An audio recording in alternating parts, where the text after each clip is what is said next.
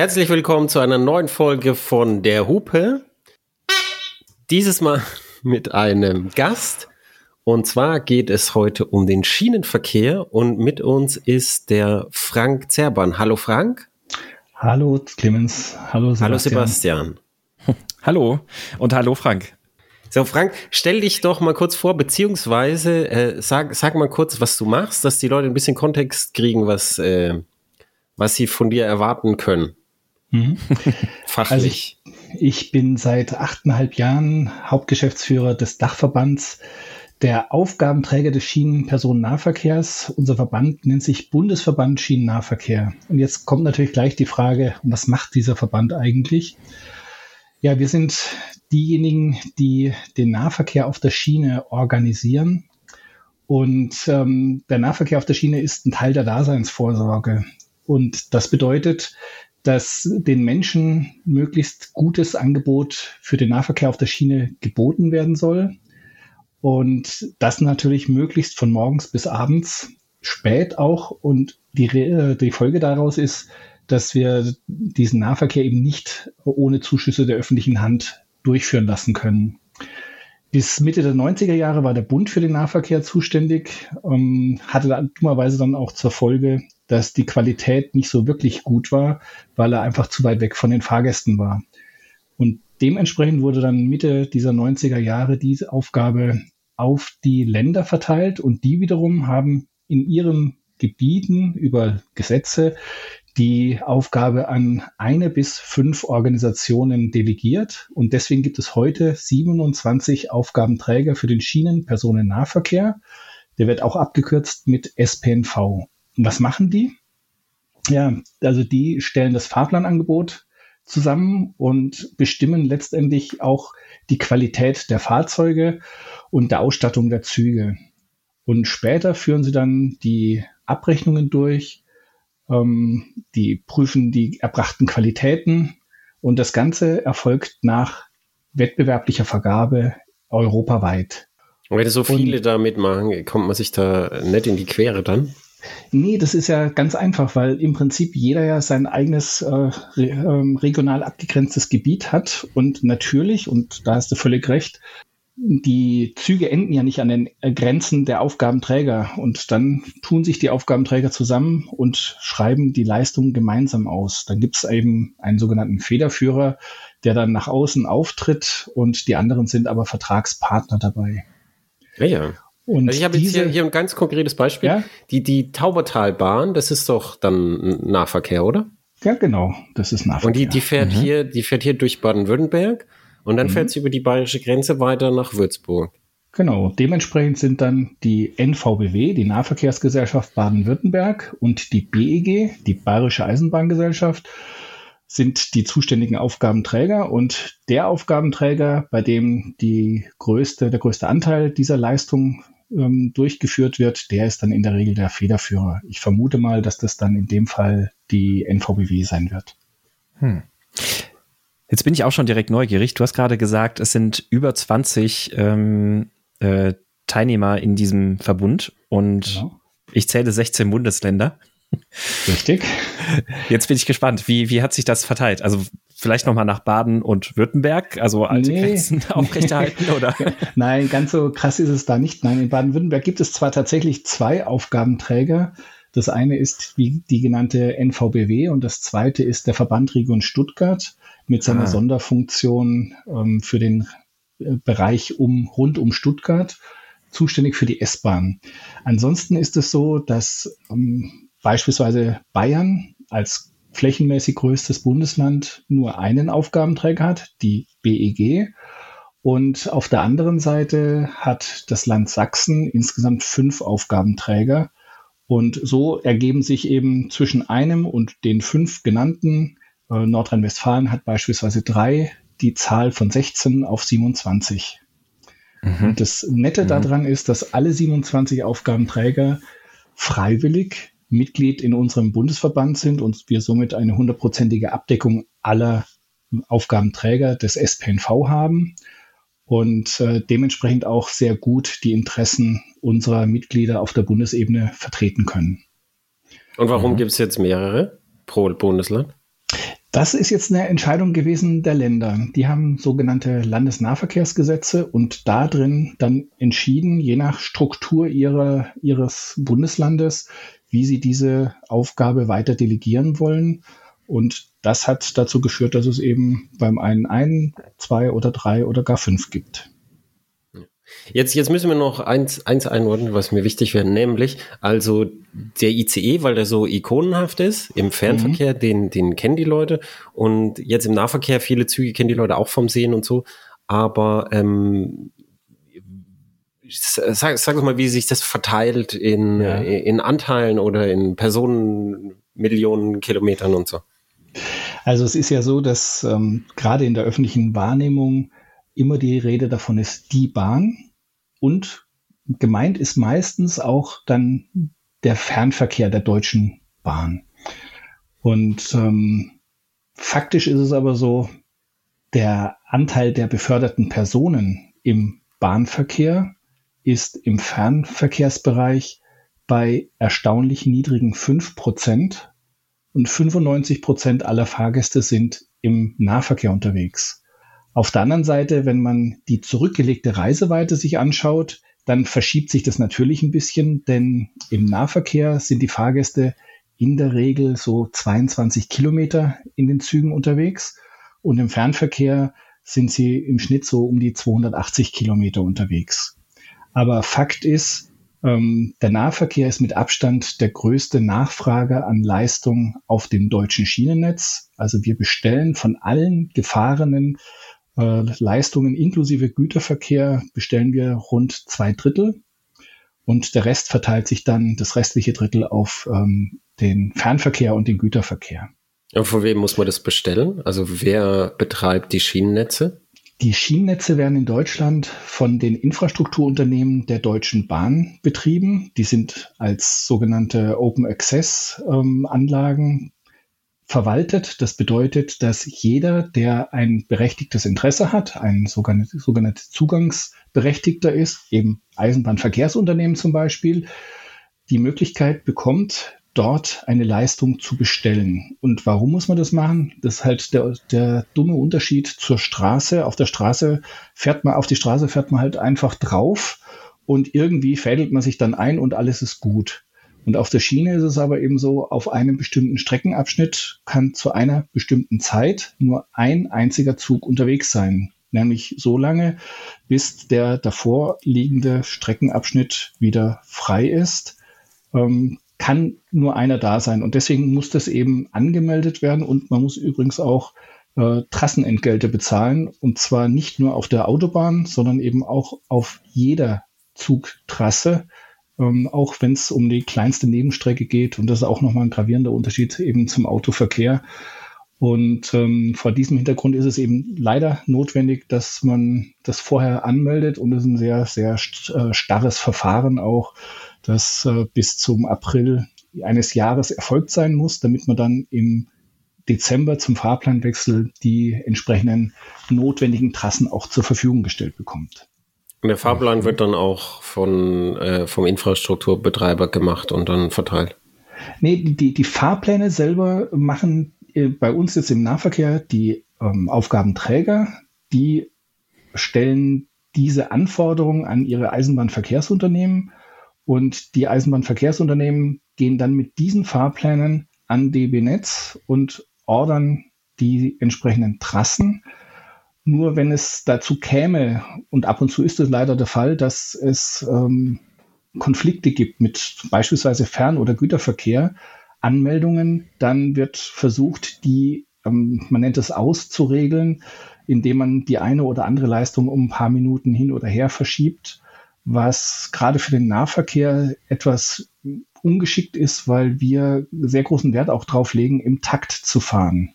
Das ja. heißt, äh, immer zur gleichen Minute, alle Stunde und äh, im Idealfall natürlich alle halbe Stunde irgendwo zu fahren.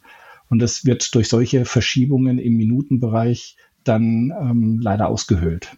War das so, als, als der Flixbus da vor einiger Zeit auf die Schiene gegangen ist? Das war dann auch so. Das war dann ein neuer Anbieter, der hat den berechtigten genau. Zugang gekriegt und dann hat er irgendwie ähm, mit, der hatte ja nur ganz wenig, dann hat er irgendwie diese eine Strecke angeboten, eine Zeit lang. Ja, also im Fernverkehr ist es so, dass der Flixbus mit, äh, Flixtrain natürlich, äh, mit ungefähr einem Prozent äh, zusammen mit anderen kleineren äh, Fernverkehrsanbietern da unterwegs ist. Und ja, genau das ist äh, ein Thema gewesen, weil die äh, Unternehmen im Fernverkehr eben anders als im Nahverkehr sogenannte eigenwirtschaftliche Verkehre durchführen. Das heißt, die fahren immer genau dann, wenn es für sie aus ihrer Sicht wirtschaftlich ist.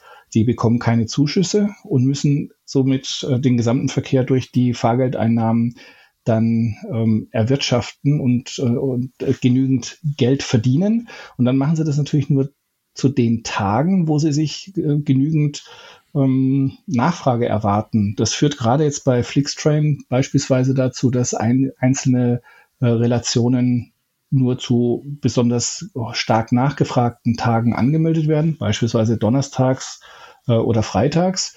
Und das ähm, geht dann ziemlich ungeschickt auf unsere Taktverkehre, weil wir die ja von Montag bis Freitag äh, beziehungsweise äh, auch am Wochenende anbieten wollen.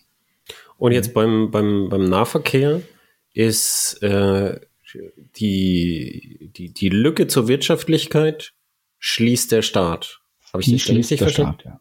Genau. Und der, der Staat tut das, weil er ein Interesse daran hat, dass es dieses Angebot gibt. Genau, das ist dieses, äh, was äh, im allgemeinen Sprachgebrauch als äh, Daseinsvorsorge äh, bezeichnet wird. Wir wollen den, also nicht wir, sondern der Staat möchte den Menschen, die eben kein Auto, äh, über kein Auto verfügen, ähm, ein möglichst gleichmäßiges Angebot ähm, auf der Schiene zur Verfügung stellen. Und dafür ist eben es notwendig, dass ein Fahrplanangebot über den ganzen Tag erfolgt und nicht nur zu äh, Spitzenzeiten und dafür brauchen wir dann entsprechende äh, staatliche Unterstützung.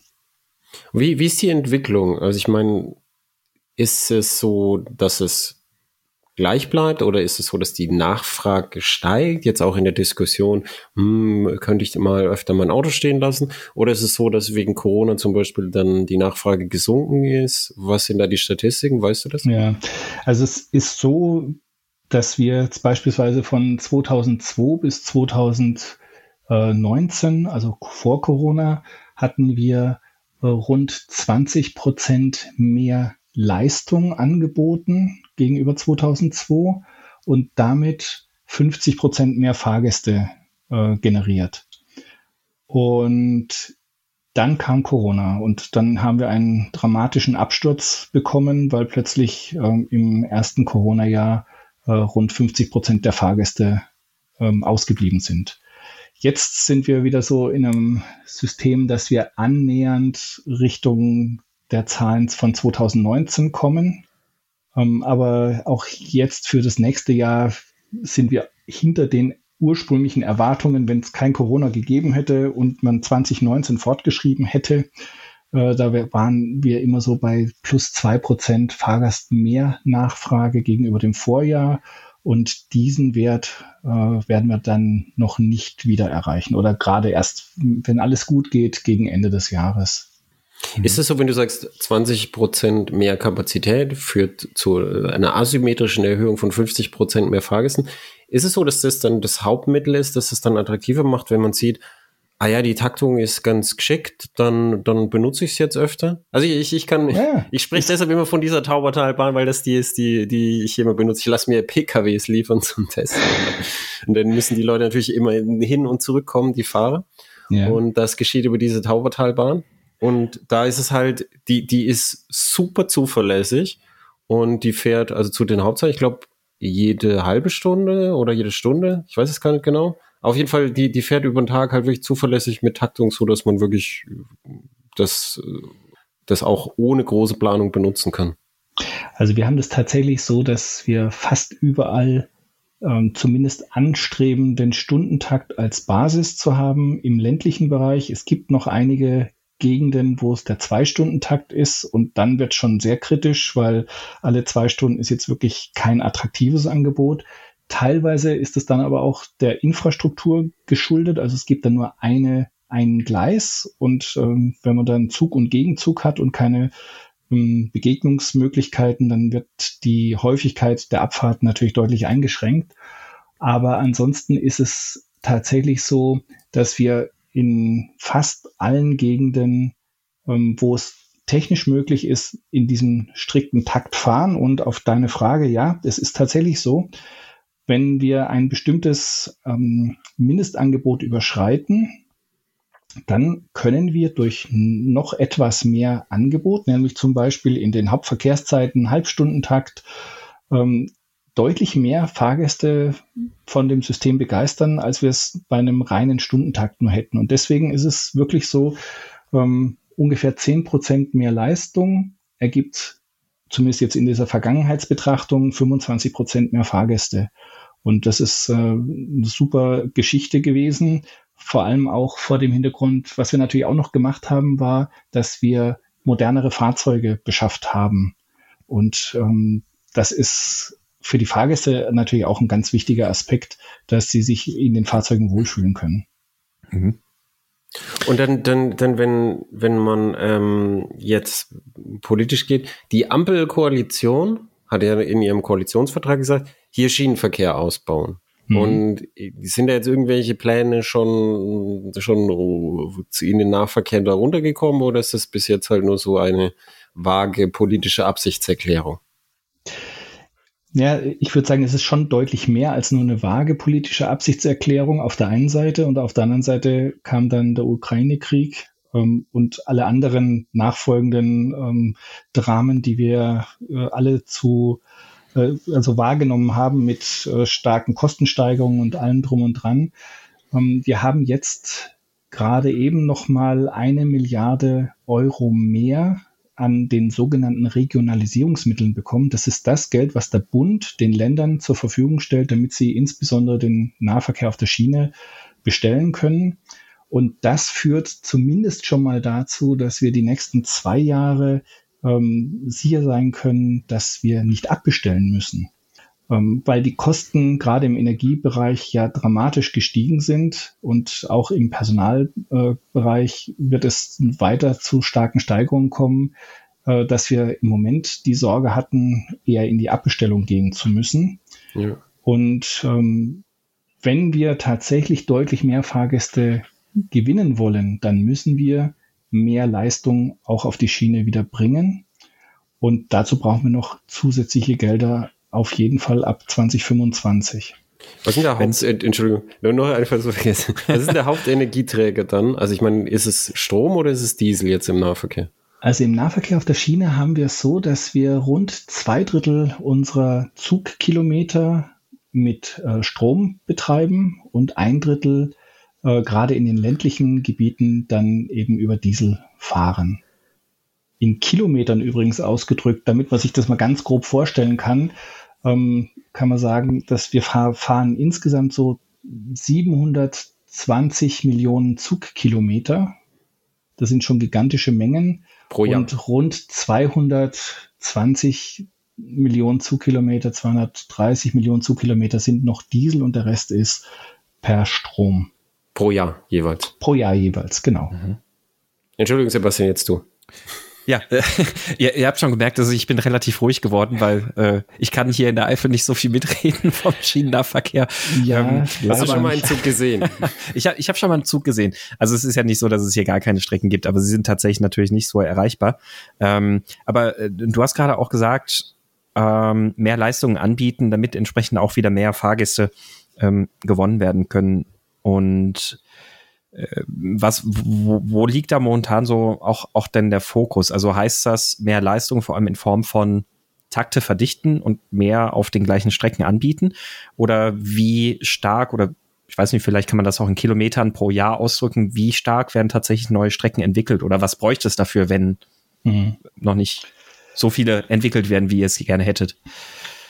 Also wir würden sehr gerne deutlich mehr Fahrten an, äh, anbieten, als wir können. Und das liegt zum einen, wie gesagt, an der Geldsituation, aber das ist nur die halbe Wahrheit. Es liegt insbesondere an der viel zu ähm, gering verfügbaren Infrastruktur. Hm. Ich hatte ja vorhin gesagt, ähm, es kann immer nur ein Zug zur gleichen Zeit unterwegs sein. Und wenn jetzt die Leistungsfähigkeit der Schieneninfrastruktur eben begrenzt ist, dann ist irgendwo der Punkt erreicht, dass äh, DB Netz sagt, ist schön, dass ihr was anmelden wollt als zusätzliche Fahrt, aber wir können es nicht mehr annehmen, weil wir, wenn wir das täten, eine noch schlechtere Qualität hätten als heute und das funktioniert halt nicht. Mhm. Dementsprechend äh, haben wir hier gerade das totale Nadelöhr ähm, fehlender Streckenausbau und fehlende Qualität der bestehenden Strecken, weil wir völlig veraltete Infrastruktur haben. Ähm, wir haben insgesamt auf der Schiene einen Rückstau von rund 50 Milliarden Euro. Das heißt, jedes Jahr wird trotz heftiger Investitionen die, das Anlagenalter aktuell immer noch mehr, also älter statt jünger. Mhm. Und äh, dementsprechend ist jetzt gerade so dieser Punkt, ähm, wo man so viel Geld in das System steckt, um diesen Verfall mhm. zumindest mal aufzuhalten.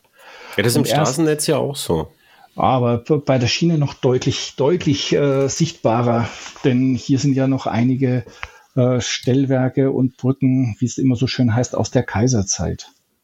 Aus der Kaiserzeit? Ja. Okay. Ja, okay, das ist bei der, Auto, der Autobahn, sagen sie wenigstens, das ist noch aus Hitlers Zeiten oder so. Ja. Ähm, aber ähm, es ist halt auch, dass, dass die Straßen dann mit dem zunehmenden Schwerlastverkehr vielleicht auch anders belastet sind. Hat sich da bei den Gefäßen so, so von, von Gewicht und Belastung, hat, hat sich da groß was getan, so wie im Straßenverkehr, oder ist das vergleichbar geblieben zu früher und es müsste halt regelmäßig in die Infrastruktur investiert werden? Also es ist so, dass es für jede Strecke ähm, gibt es natürlich ähm, Belastungswerte, die zu, äh, diese Strecke verkraftet und die darf nicht überschritten werden, gar keine Frage. Ähm, bei den Fahrzeugen ist es, eine, ist es so, dass auch deutlich mehr auf Leichtbau gesetzt wurde, so dass die Fahrzeuge in sich dann nicht mehr so schwer sind wie ganz früher. Also von daher ähm, auch jetzt im Sinne von Umweltfreundlichkeit, Beschleunigungsmöglichkeiten und ähnlichem äh, ist es unser eigenes großes Interesse, dass die Fahrzeuge da eben nicht noch schwerer werden. Und ähm, wo wir jetzt noch ein, ein, Thema haben, man könnte jetzt auch sagen, mehr Kapazität könntest du ja auch dadurch ähm, schaffen, indem du einfach, wie es so schön heißt, noch einen Wagen dranhängst. Ähm, auch das würden wir gerne an der einen oder anderen Stelle tun, wobei natürlich ähm, bei uns die meisten Fahrzeuge nicht mehr mit lokbespannten Zügen unterwegs sind, sondern das sind sogenannte Triebwagen. Und dann äh, ist es nicht ein Wagen, sondern ein Triebzug, den man anhängen würde. Schlicht, wir haben das Problem, dass gerade im Zulauf auf diese Ballungszentren, wo wir genau dieses benötigen würden, die Bahnsteiglängen nicht ausreichend sind. Und ähm, da haben wir große Schwierigkeiten, zusätzliche Kapazitäten ins System zu bringen. Um, denn wenn die, wenn der letzte Triebzugteil hinter dem Bahnsteig stehen würde, hätten wir auch nichts gewonnen. Abgesehen davon, dass wir es eben dann auch gar nicht dürfen. Mhm. Aber, Aber wie können wir uns, können wir uns den, den, den Schienenverkehr leisten? Wieso, wieso ist unsere Infrastruktur so verfallen? Jetzt, jetzt mal unabhängig davon, dass es im, in der Straßeninfrastruktur auch abscheulich ist, aber äh, wieso ist das alles vergammelt? Wieso haben wir das alles verfallen lassen? Ich meine, das, das war ja da und meistens ist Wartung ja teurer, als wenn man es dann irgendwann komplett neu machen muss.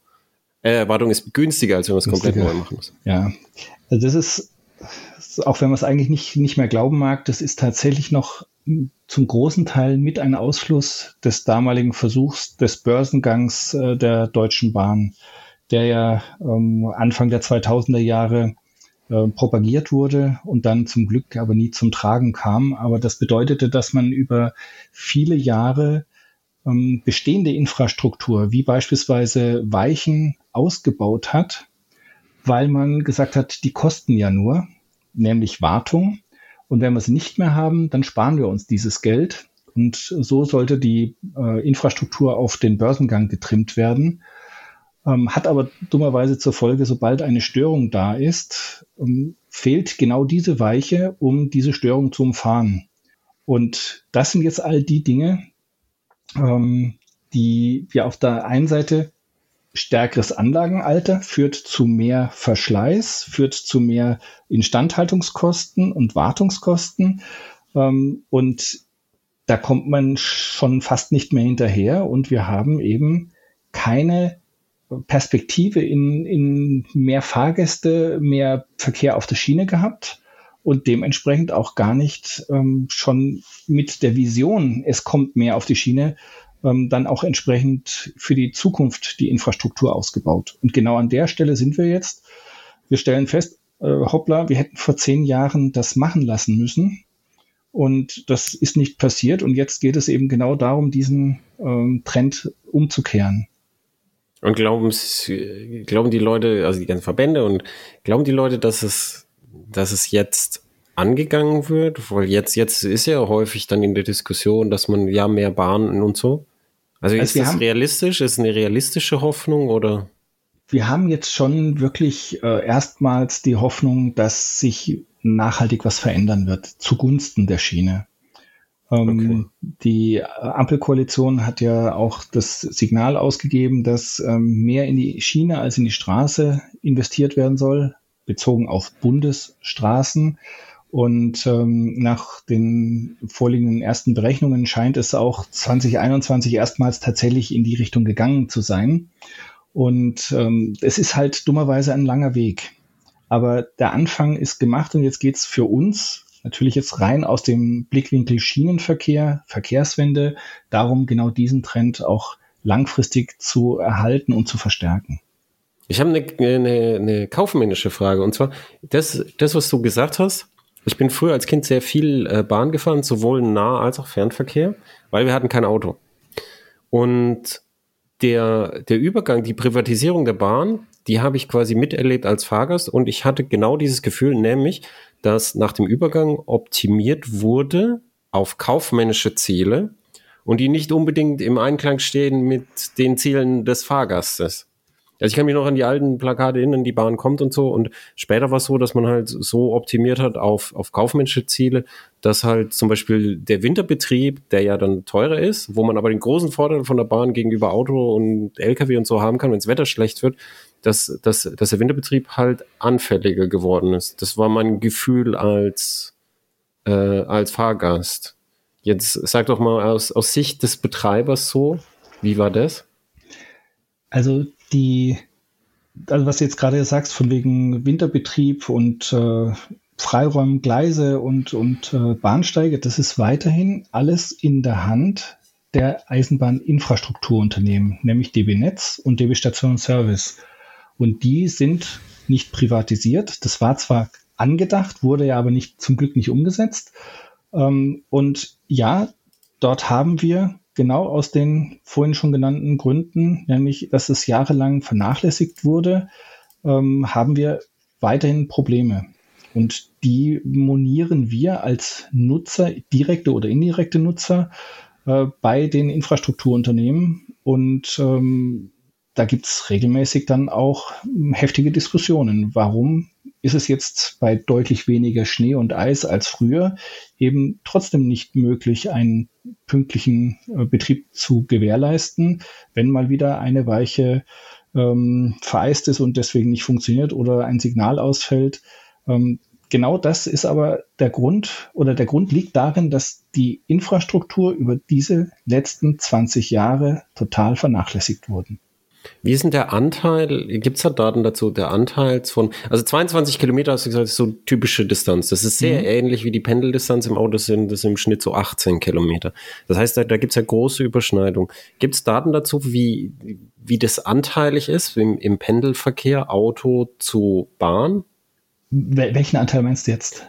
Passagieranteil, also wie Passagier, so, so, so dass, ja. dass das halt jetzt, jetzt zum Beispiel so, so was weiß ich, äh, rund ein Drittel der Pendler nutzen Schienennahverkehr oder so. Ja, also das ist, äh, in, in der Form habe ich es jetzt nicht vorliegen, aber was man klar sagen kann, im Gesamtmodal Split äh, ist es so, dass das Auto flächendeckend bei rund 83 Prozent der mit motorisierten Verkehrsmitteln zurückgelegten ähm, äh, Verkehrsleistung liegt. Also Personenkilometer ist dieses äh, Maß der Dinge. Also mhm. mit Fahrzeugen zurückgelegte Kilometer pro, äh, pro Person.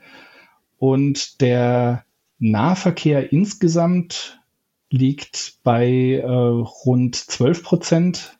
Da ist dann enthalten der ähm, Nahverkehr auf der Schiene mit 5 Prozent. Jetzt habe ich Nahverkehr insgesamt gesagt, ist auch dort der Fernverkehr mit den 4 Prozent dabei. Und dann der städtische Nahverkehr, der liegt dann nochmal so bei 7 Prozent und der Rest ist Fernbus und Luftverkehr. Also leider noch massiv mit 83 Prozent der motorisierte Individualverkehr ganz, ganz vorne. Also könnte man, also, also gäbe es da ja noch einiges Potenzial. Vor allem, also ich denke vor allem an die Ballungsräume, weil da jetzt ganz viele Überlegungen sind, weil die Autos so viel Platz wegnehmen. Mhm. Überall ist alles voller Parkplätze. In den USA noch viel schlimmer als bei uns. Und dann, dann, dann denkt man halt, boah, muss da unbedingt ein Parkplatz sein, könnte ich hier nicht von meinem Café die Stühle hinstellen. Und da, da äh, wäre doch so, so aus Sicht des äh, allgemeinen, des Gemeinwohls der, der Menschen wäre noch einiges Potenzial zu holen, wenn man ein bisschen was noch verlagern könnte, vor allem, wie gesagt, in den Ballungsräumen, mhm. vom Auto auf die, auf die Schiene. Also weiß man, wo da ein, ein gutes Potenzial ist, wo man so ansteuern kann, dass man sagt, wir, wir peilen mal, was weiß ich, 20 Prozent an oder so. Also äh, es gibt ein wahnsinniges Potenzial, das aber aus Gründen der Bequemlichkeit nur dann gehoben werden kann, wenn man den Menschen, die heute sehr stark autoaffin unterwegs sind, gerade auch in den Ballungsräumen, den Autoverkehr hm, etwas weniger geschmeidig macht. Und äh, das ist bisher in der bundesdeutschen Verkehrspolitik eben leider noch nicht ähm, in der Umsetzung. Bisher geht man weiterhin davon aus, fördern ist besser als fordern. Und das heißt, ich fördere den Schienenverkehr genauso wie ich den Straßenverkehr fördere. Straßenverkehr wird gefördert unter anderem durch die, ähm, den Zuschuss fürs Elektroauto. Es wird gefördert durch total niedrige ähm, Dauerparkplatzgebühren in den Städten. Also Anwohnerparkgebühren sind ja über Jahre gesetzlich begrenzt worden auf einen völlig absurd niedrigen Preis, der irgendwie so äh, um die 30 Euro pro Jahr lag. Jetzt seit einem Jahr dürfen die Kommunen davon abweichen. Aber wenn man bedenkt, was die Kosten von dieser Parkfläche in der Stadt eigentlich tatsächlich ausmacht, ähm, sind selbst 200, 300 Euro noch viel zu wenig, als dass es den Gegenwert tatsächlich darstellen würde. Und wenn man die Fahrgäste oder die, die Menschen in der Stadt durch solche äh, Push-Faktoren eben auch animieren würde, mit echten Kosten des Straßenverkehrs, des Individualstraßenverkehrs ähm, auf die Schiene oder in den öffentlichen Nahverkehr zu bringen, dann hätten wir hier ein massives Potenzial und die Koalition hatte sich in, die, in den Koalitionsvertrag ja auch geschrieben, dass sie bis 2030 die äh, Fahrgastzahlen im Schienenverkehr verdoppeln möchte. Mhm. Und verdoppeln ist natürlich schon ein großes Wort. Ja, das stimmt. Wenn wir da von solchen Ideen sprechen oder Konzepten sprechen, um das Ganze auch ähm, umgekehrt ja auch attraktiver zu machen. Also du sagst einerseits natürlich, die Attraktivität, das Auto in der Stadt zu haben, ist momentan noch viel zu hoch, weil die Kosten sind sehr niedrig und man muss sich auch nur mal angucken, wie viele von solchen Autos mit Anwohnerkennzeichen über Tage bis Wochen unbewegt auch dastehen. Also ja, gigantische Raumverschwendung auch in der Stadt. Ähm, umgekehrt, wenn ich jetzt gerade überlege, bei mir auch in der Eifel, da ist jetzt der Nahverkehr erstmal natürlich spielt keine Rolle. Hier fährt hm. morgens und abends, abends jeweils ein Bus rein und raus, um die Kinder zur Schule zu bringen und wieder zurückzuholen. Ähm, und das, das beginnt dann im Grunde genommen 25 Kilometer weiter im nächstgrößeren Ort, wo dann die erste Schiene angebunden ist. Und ähm, dann gibt's natürlich so die Metropolregion, die größeren Ecken dann Richtung Köln. Und wenn, was, was ich immer wieder erstaunlich finde, wenn ich zum Beispiel nach Köln ähm, fahren müsste, würde ich natürlich selbst am liebsten mit dem Auto gar nicht in die Stadt reinfahren, weil es ist auch sehr ätzend, in Köln Auto zu fahren. Wenn man kann, möchte man das vermeiden. Und äh, gleichzeitig ist es dann so, in diesem nächstgelegenen größeren Bahnhof, der Park-and-Ride-Parkplatz kostet fast 10 Euro am Tag. Also ähm, unfassbar teuer eigentlich, also relativ unverschämt teuer, wo man dann sagt, na, für das Geld kann ich auch in, in Köln parken oder was weiß ich was. Und ähm, bei meiner Freundin ist es zum Beispiel so, die fährt in die andere Richtung, die fährt nach Bonn und da ist es im vorgelagerten Ort, da kann man kostenlos auf den Park-and-Ride-Parkplatz gehen. Ist denn diese Park-and-Ride-Parkplätze zum Beispiel, sind die auch Teil der, also sind die dann wiederum Teil der Kommunen oder sind das auch so Sachen, die dann eben von den Nahverkehrsverbänden auch entsprechend hm, betrieben werden? Nee, also da betreiben wir selber oder die unsere Mitglieder in der Regel nichts, sondern ja. das ist tatsächlich äh, kommunale Angelegenheit oder gegebenenfalls, wenn es auf einem äh, DB-eigenen Gelände ist, dann auch Sache von DB Stationsservice. Hm. Weil letztlich wird ja an solchen Stellen auch noch ganz viel Potenzial liegen, um das ja auch attraktiver zu machen, das Auto nur so für die äh, letzte Meile nutzen, die hier halt sehr groß ist. Mhm. Also wenn man zurück ja. möchte in die Eifel, ähm, für, für die letzte Meile zu nutzen und umgekehrt dann natürlich ist es sehr attraktiv zu machen, ja nicht das Auto zu benutzen, um in die Großstädte zu reisen. Ähm, Nee, stimme ja, ich dir ganz zu. Also das ist äh, total wichtig, aber genauso wichtig ist es auch, und da sind wir jetzt wiederum deutlich mehr noch am, am Zug, ähm, gerade in den kleineren ähm, Stationsumfeldern, da wäre es auch schon hilfreich, wenn man die Möglichkeit für den Zugang zur Station mit dem Fahrrad deutlich erleichtern würde. Mhm. Und das ist so einer der Punkte, wo wir sagen, okay, es ist total wichtig, dass wir deutlich mehr gesicherte Fahrradabstellmöglichkeiten bekommen. Und äh, da arbeiten wir jetzt auch gerade mit den Fahrradverbänden und anderen äh, interessierten Verbänden zusammen, damit wir so ein Gesamtkonzept für Fahrrad bei und im Zug ähm, abstimmen können, ähm, um eben noch viel mehr Fahrgästen diese letzte Meile zu erleichtern. Mhm. Also bei, bei der letzten Meile, also hier ist es, hier ist es auch nicht ganz so wie beim Sebastian, aber hier ist es auch so. Also von mir bis zum Bahnhof sind es, ähm, glaube 20 Kilometer, nee, nicht 20 Kilometer, 15 Kilometer. Also es ist ein bisschen mehr, als man im Fahrrad fahren würde. Also ich würde ja, sagen, Fahrrad ist so im Bereich bis 10 Kilometer. Und dann, dann ist es, ist es tatsächlich so, dass es, in meinem Fall ist es ganz geschickt, weil ich kann die Kurzzeitparkplätze direkt vor der Tür benutzen.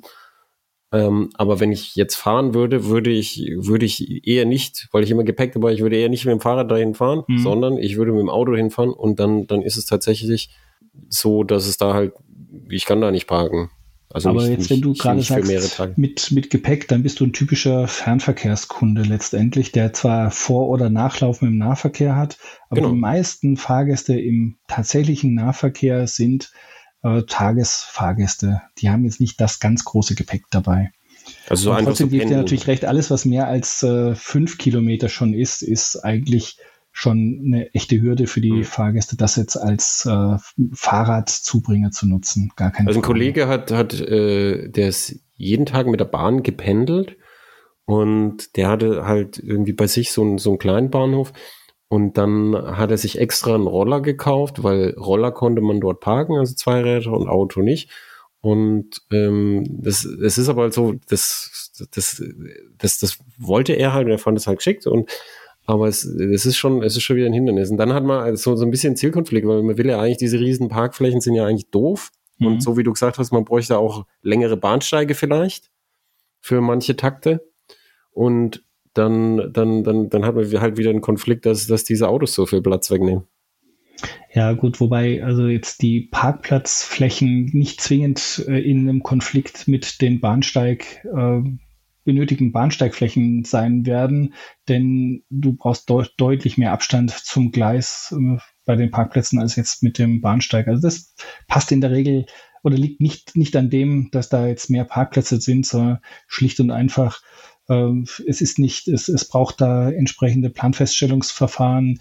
Es braucht äh, sicherlich auch Grundstücke, aber der Bahnsteig ist relativ schmal und direkt am Gleis. Äh, das wäre jetzt weniger das Problem mit, mit Parken, meiner Ansicht nach. Ist das überhaupt ein relevantes fällt, weil die, vielleicht sind wir einfach nur Ausnahmen und äh, sondern oder ist es hauptsächlich so, dass die Leute halt das benutzen, wo es halt sowieso ohne Auto geschickt ist, den Nahverkehr?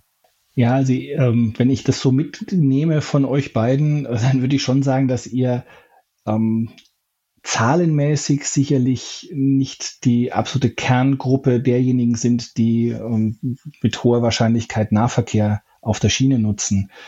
Ähm, bei vielen Bereichen ist es aber auch so, selbst im ländlichen Umfeld, dass es äh, als ganz normale Buszubringer gibt, die auch vertaktet sind und nicht nur zum reinen Schul Schülerverkehr unterwegs sind. Und das wäre dann die Zielgruppe, die wir für den Nahverkehr auf der Schiene äh, gewinnen wollen, dass sie Aha, eben mit dem Bus Sebastian. zur Schiene kommen. Sowas mhm. haben wir und du nicht. nee, das stimmt. ja, uns, fährt der, uns fährt der Bus, glaube ich, vier oder sechs Mal am Tag. Ja, das ist auch noch viel zu wenig. Also gar keine Frage. Ja, aber es ist mehr als nur Schule. Ja, also es, es muss letztendlich faktisch äh, im Prinzip der Takt des äh, Schienenverkehrs auch auf den Busverkehr äh, übergestülpt mhm. werden, damit die Fahrgäste genauso ein äh, ganztägiges, klares System haben und tatsächlich auch zum Ziel kommen, ohne sich zu überlegen, wenn ich jetzt da nicht den Bus kriege, dann äh, muss ich nach Hause laufen oder mir ein Taxi holen. Also das wäre auch Blödsinn. Mhm. Es, gibt, es gibt so Überlegungen, so, so, so Be ökonomische Beispielrechnung, was ein Autokilometer insgesamt äh, kostet. Also alle externalisierten mhm. Kosten rein pro Kilometer. Wie ist denn das bei, bei der Bahn? Was, was kostet der Personenkilometer alle Kosten rein? Also damit, damit man halt äh, so rechnen kann. Da kann man ja sich später immer noch überlegen, welchen Anteil der Staat zahlen sollte und welchen Anteil der Fahrgast. Also da äh, würde ich mich jetzt zu sehr auf äh, ein spekulatives Terrain begeben. Nee, muss ich passen. Das okay. habe ich jetzt nicht. Ich weiß, dass beim, beim Autoverkehr irgendwo zwischen 40 und 60 Cent pro Kilometer liegt ähm, wenn er wirklich alles einrechnest, aber beim Schienenverkehr kann ich es jetzt so nicht sagen. Gibt es Daten für äh, den Energieverbrauch pro Person pro Kilometer so ungefähr? Also dass man so sagt, ja, mit dem Elektroauto brauche ich, was ich, 20 Kilowattstunden pro 100 Kilometer und dann mit, mit dem Zug brauche ich X oder Y Kilowattstunden pro 100 Kilometer. Gibt es solche nur, nur dass man, dass, dass man so, so ein bisschen, wir, weil wir haben jetzt gerade die Energiepreiskrise, dass man so, so ein bisschen auch in, in, in, in Energie denken kann. Ja, es wird bei, bei diesen Vergleichen Auto, ähm, Eisenbahn wird tatsächlich ja mehr auf äh, Umweltfreundlichkeit ähm, Vergleiche abgehoben. Also äh, CO2, Kohlenmonoxid und ähnliches Zeug. Aber jetzt hier den äh, Energieverbrauch pro Platzkilometer äh, habe ich jetzt auch nicht. Weil, weil der, der, wenn, wenn man in CO2 umrechnet, dann ist es letztendlich sind es ja Umrechnungen aus Energie hauptsächlich. Also ja. der große ja, Teil sind Energie. Genau. Also zum Beispiel der, der große Teil beim Verbrennerauto ist ja verbranntes Benzin, Diesel und so. Das sind ja, das sind ja Umrechnungen. Aber vielleicht äh, finden wir es und können es in die Show Notes packen. Mhm. Ich hätte, ich hätte auch eine, eine Frage, gerade weil du sagtest, ähm, also du hast es nicht so ausgedrückt, dass ähm, im, im Grunde genommen sind wir natürlich jetzt, Clemens und ich zum Beispiel, hier in unseren ähm, abgelegenen Lagen ähm, Ausnahmefälle würde ich, würde ich auch so mitgehen. Ich glaube, wenn man das auch auf die Bevölkerung umrechnet, ähm, macht das wenig Sinn, sich daran aufzuhängen, wie jetzt beispielsweise die, die Nahverkehrsinfrastrukturlage hier in der Eifel ist oder die Schienenverkehrssituation. Ähm, was, was mich gerade interessieren würde, wäre, wie viel, falls ihr sowas äh, habt, zu wie viel Prozent der Bundesbürger nutzen den ähm, Nahverkehr, den, den Schienennahverkehr? Und dann umgekehrt gefragt, eben auch mit dem Blick in die Zukunft, ähm, wie viel Prozent seht ihr, sind zu erreichen und durch was? Also wie viel Prozent davon sind zu erreichen durch eine höhere Taktung? Und wenn man dann so ein bisschen wünscht ihr was spielt, mal Budgettöpfe werden komplett gefüllt, unendlich gefüllt. Wie viel Prozent sind insgesamt noch rauszuholen, um mehr Bundesbürger für den Schienennahverkehr zu gewinnen? Aber haben wir das nicht vorhin diskutiert? Nee, nicht ganz, aber also ich will jetzt mal etwas anders angehen, ja. gar nicht über Prozentwerte, ja sondern ähm, über Nutzungen. Mhm. Also jeder Mensch rein statistisch gesehen nutzt 34 Mal im Jahr den SPNV. Das heißt also ähm, etwas so je, je, etwas mehr als jedes äh, als einmal alle zwei Wochen. Mhm. Und wir also ich bin der Meinung, dass wenn wir entsprechende flankierende Maßnahmen, auch jetzt die vorhin genannten Push-Maßnahmen im Straßenverkehr haben, können wir hier schon auf eine äh, deutliche Erhöhung in absehbarer Zeit kommen. Und es gibt jetzt ja auch, werdet ihr sicherlich auch mitbekommen haben, den Nachfolger des 9-Euro-Tickets, ähm, mhm. voraussichtlich so um den äh, ja, Beginn des zweiten Quartals 2023. Das ist das Deutschland-Ticket, mit dem die Fahrgäste dann deutschlandweit den Nahverkehr nicht nur auf der Schiene, sondern auch im Bus oder Straßenbahn nutzen können für als Startpreis 2023 49 Euro. Und äh, da gehen wir dann schon davon aus, dass wir jetzt nicht nur auf der Schiene, sondern insgesamt im Nahverkehr circa 10 Prozent mehr Fahrgäste generieren können. Und wenn das sich dann eingespielt hat, kann ich mir auch gut vorstellen, dass das noch mehr Fahrgäste äh, dazukommen werden. Mhm. Aber diese 49 Euro, die sind wahrscheinlich nicht kostendeckend.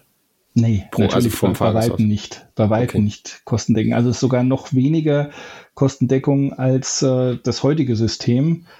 Ähm, dafür stellen Bund und Länder zusätzlich äh, im Jahr, nächsten Jahr drei Milliarden Euro äh, plus noch die entsprechenden Anlaufkosten zur Verfügung.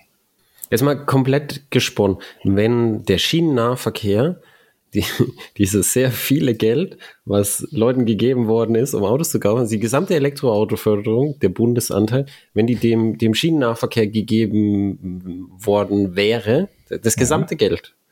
Was hätte man davon äh, so, so, so, also einfach so, so Wunschkonzert. Was, was wäre die Sachen, wo du sagst, das sind die Sachen, die, die wären äh, am meisten Bang for the Buck? Hm.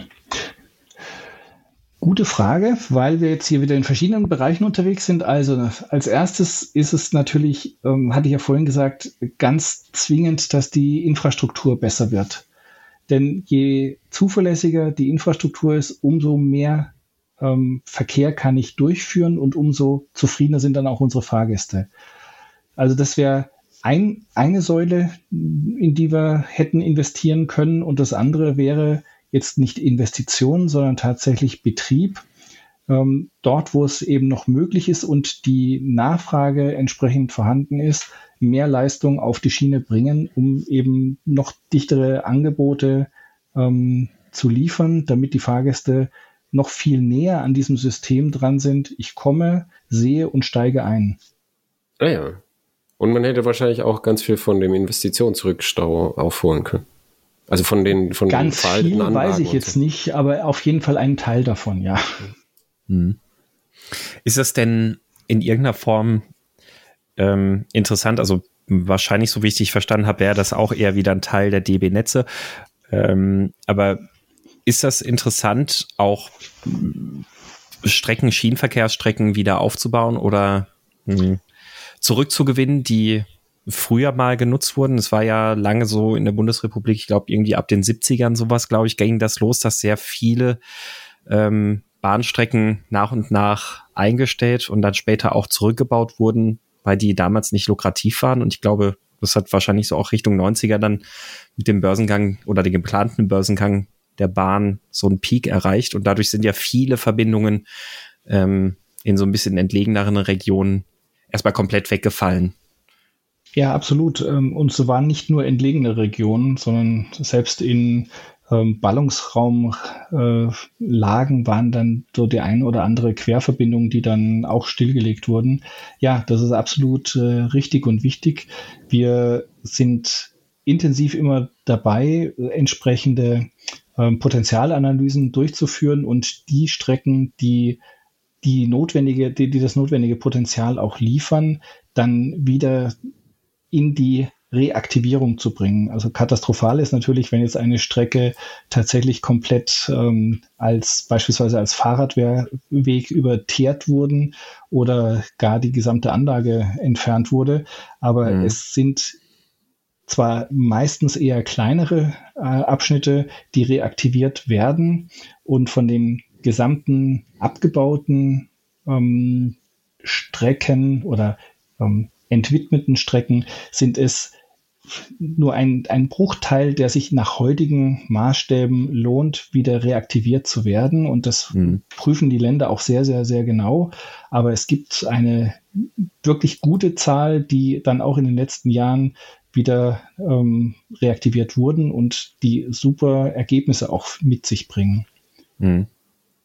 Was? Ich habe, ja, du ah, zuerst. Äh, ganz, ganz kurz, äh, genau, aber was, was sicherlich auch sehr, sehr, sehr viel Geld kostet, du hast gerade selbst gesagt, viele Strecken sind natürlich auch als Radwege umgewidmet, die werden sicherlich nicht wieder abgerissen. Ähm, und äh, aber, aber federführend oder mh, hm, ausführend an der Stelle wäre dann aber auch wieder die DB Netze oder ist das, also der, der, ist das in den Verantwortlichkeiten?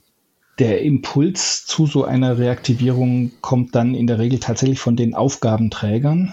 Mhm. Und äh, die müssen dann auch einen, den größten Teil der Kosten da mittragen, damit eben eine DB Netz beispielsweise dann tatsächlich die Reaktivierung wieder in die Hand nimmt. Mhm. Also es ist weiterhin dann äh, eine Infrastruktur und wenn es eine bundeseigene Infrastruktur war, dann muss eben DB Netz diese Reaktivierung ähm, inhaltlich umsetzen. Und wenn es eine nicht bundeseigene Infrastruktur war, dann wäre der jeweilige Infrastrukturbetreiber derjenige, der formal mit entsprechendem Geld Dritter, also sprich der öffentlichen Hand, dann die Reaktivierung vornimmt. Hm. Jetzt habe ich, jetzt habe ich, ich habe ein bisschen das Gefühl bekommen, ich kann mir vorstellen, dass, dass manche äh, kaufmännisch interessierten Leser dann das auch ein, ein bisschen das Gefühl bekommt, dass Schienenverkehr, weil es jetzt ein bisschen über die Kosten geht, dass das Schienenverkehr viele Kosten hat, die man jetzt als Laie erstmal nicht sieht, weil man sich nicht interessiert hat. Aber ist für den Staat der Schienenverkehr eigentlich dann teurer als der Straßenverkehr? Weil beim Straßenverkehr ist so, dass die Fahrzeuge ja privat finanziert werden also jetzt die, die Elektroautoförderung mal außen vor. Größtenteils werden die Fahrzeuge privat finanziert. Und beim Schienenverkehr ist ja dann anteilig auch der Staat im Nahverkehr dann auch an den Fahrzeugen beteiligt, wenn ich das richtig verstanden habe. Ja, das, das ist auf jeden Fall so, wobei man natürlich jetzt äh, die Frage sich stellen kann, ähm, privat finanziert, ähm, wenn zwei Drittel Geschäftsautos sind, die bei uns neu zugelassen werden, aber okay, äh, es ist zumindest nicht staatlich, ja. Ähm, das ist äh, richtig und dennoch ähm, ist es für den Staat aus meiner Sicht absolut wichtig und äh, richtig, in die Schiene zu in investieren und sein Geld auch dort reinzusetzen, weil er ja auf der einen Seite über die vorhin schon genannte Daseinsvorsorge eine Verpflichtung auch seiner ähm, Bevölkerung gegenüber hat. Ähm, und zum anderen, dass, jetzt stellt euch mal vor, ihr hättet keine Schiene und wie würden dann die Menschen von A nach B kommen in äh, Zeiten unserer hohen Mobilität. Sie würden in irgendeiner Form auch wieder Richtung Straße dann gehen müssen. Und wenn sie Richtung Straße gehen würden und auch noch mit ihren Fahrzeugen unterwegs wären, bräuchten wir dort ja auch wieder massive Mehrinvestitionen und hätten noch ähm, mehr ähm, Belagerungen der Städte durch Autos, die zum großen Teil den Tag über nur rumstehen. Ja. Mhm. Also es gibt keine einfachen Lösungen. Nee, das wäre das wär zu einfach. Wie so immer. genau. Ist ja, ist ja doof irgendwie. Es gibt immer keine einfachen Lösungen. Ja, wenn es die gäbe, da hätte ja schon jemand eine tolle Idee. Man müsste nur einfach mal. Genau. genau. Die Einfachbahn. Genau.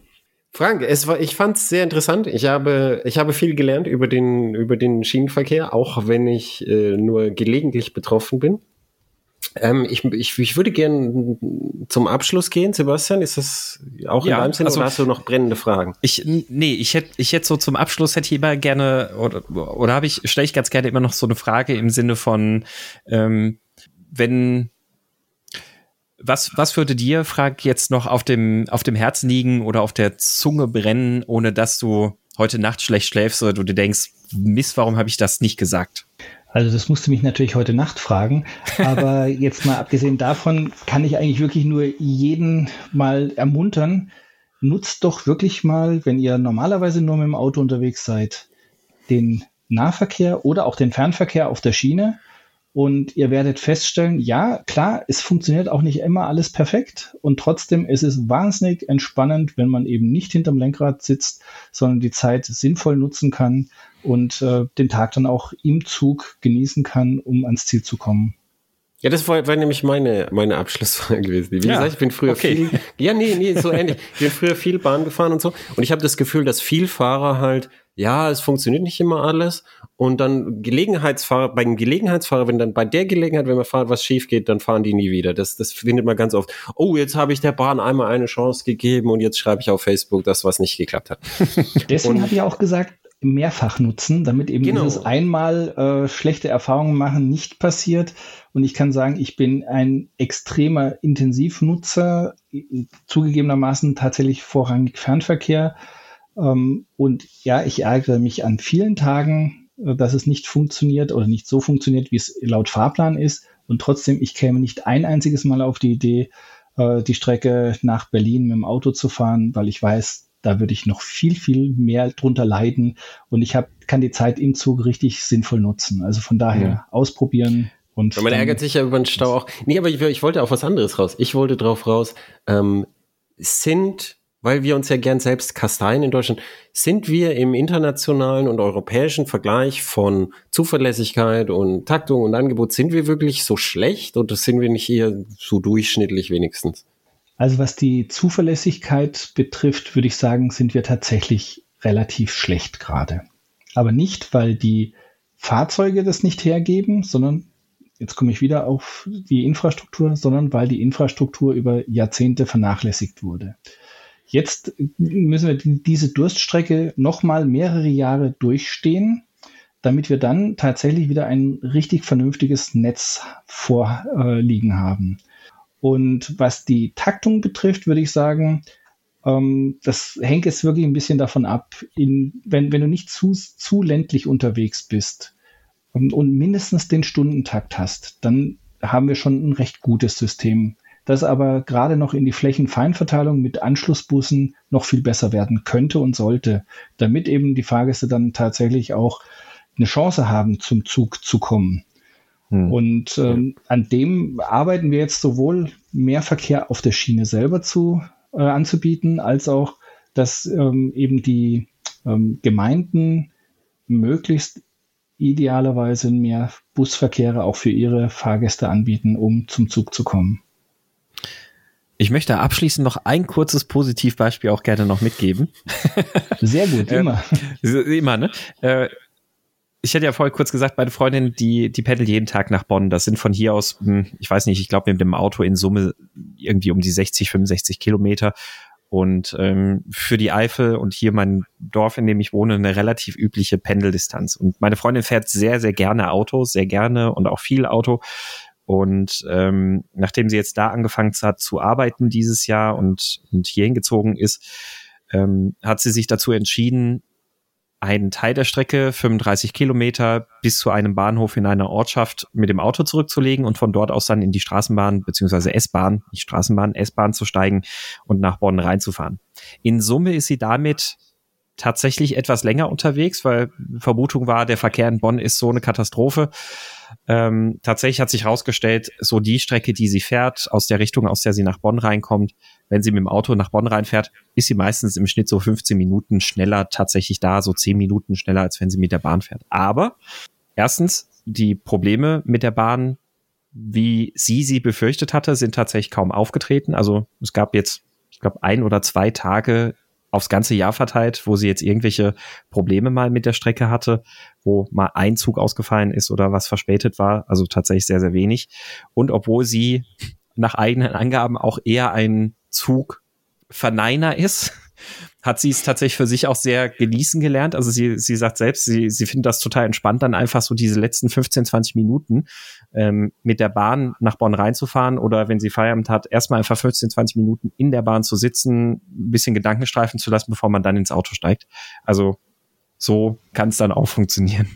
Nee, ist intermodales auch Reisen. Ist ja wirklich toll, eben wenn man äh, die, die Möglichkeiten, die das System gesamthaft liefert, auch nutzt, indem er eben einen Teil dann mit dem Auto fährt, wenn es nicht anders geht und dann sich aber auch offen genug zeigt, den Rest mit äh, der Schiene zurückzulegen. Also mhm. von daher freut es mich, wenn sie gute Erfahrungen gemacht hat.